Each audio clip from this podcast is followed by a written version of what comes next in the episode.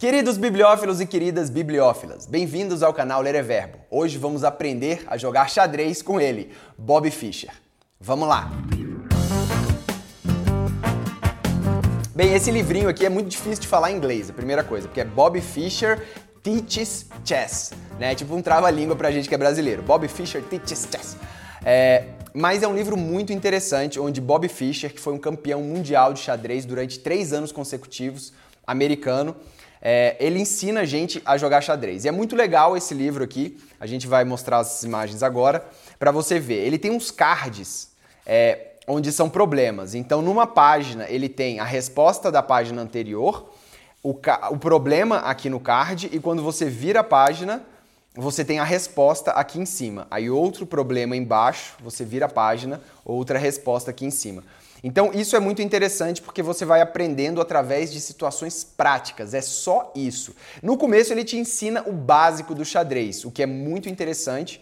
E ele fala: se você já for um pouco avançado, ou se você já sabe xadrez, vai para a página 60. E o mais legal, Sérgio, olha só que legal. Você chega aqui ao final do livro, o que, que você faz? Acabar os cards, você vira o livro e começa o livro de trás para frente, cara, com outros cards. Olha isso, cara, parece é livro de RPG, que você vai virando um mangá, né, que você lê ao contrário. Só que além de você ler ao contrário, aí imagina, você tá tipo no ônibus lendo assim, ó. Aí a galera fala, velho, esse cara é doido. O cara tá lendo o livro de cabeça para baixo, sacou? Mas não é, é porque você virou o livro e os problemas continuam. É, você não precisa ter um tabuleiro para você jogar, para você visualizar, mas é bom você ter um tabuleiro em casa nos problemas mais difíceis e você montar. E, e o legal é porque ele começa pelo fim. Então ele começa falando assim: o importante do xadrez é o mate, é você matar o rei adversário. Então vamos aprender a dar mate. E aí ele fica, pelo menos a primeira virada do livro toda falando de como matar os adversários. Depois ele fala em posicionar peças, depois ele fala é, um pouco de abertura.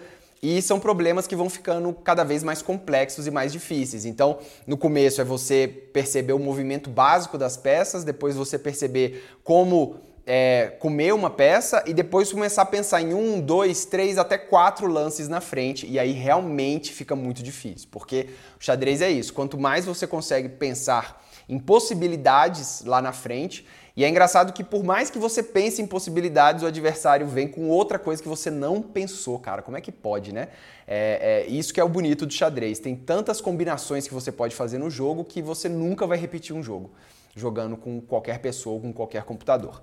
Bem, então agora vamos aprender xadrez. Vou convidar Sérgio Paiva para sentar aqui na mesa e eu vou usar a técnica de Bob Fischer para ensinar xadrez em um minuto.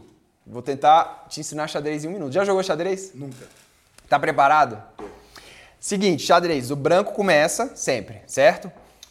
Eu vou falar os movimentos básicos das peças, tá? tá? Peão, uma casa, tá? No começo ele pode andar duas, só na primeira vez. Uhum. E é diferente de dama. Aqui a, a gente não come assim, ó, pulando uma casa. Aqui a gente come ocupando a casa, tá? Uhum. Então beleza. E aí é o seguinte, peãozinho anda para frente, e só come para os lados. Então esse para cá e esse para cá, só. A limitação dele é que ele só anda para frente e só come para o lado. Só isso que ele faz. Ele não pode andar para trás, nem andar para o lado, nem na diagonal. Beleza. É, bispo. Bispo só anda na diagonal. Então se ele tiver aqui, ele pode quantas casas ele quiser na diagonal. Então se tiver um peão aqui, ele vai comer assim, certo? Beleza, então na diagonal. Tem um bispo que fica na casa branca, ele só vai andar na casa branca. Tem um bispo que só fica na casa preta, só vai andar nas casas pretas. Beleza. Torre. A torre, ela anda só reto. Então ela anda quantas casas quiser para cá ou quantas quiser para frente, para trás, para um lado e para o outro. Cavalo. O cavalo é difícil, velho. Essa que é a peça mais difícil das pessoas começarem a entender. Ele anda é, em L. Então, por exemplo, se ele tiver aqui, você tem que imaginar um L pequeno aqui, ó.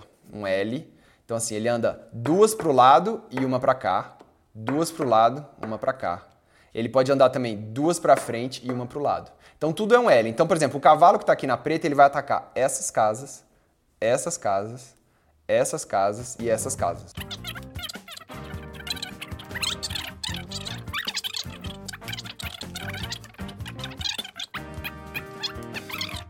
E as brancas começam, então você começa. Só a última dica de tática. É importante dominar o miolo.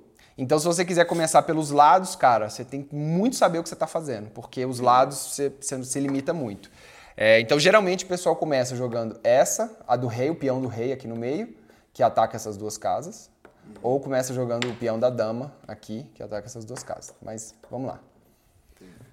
Então, valendo.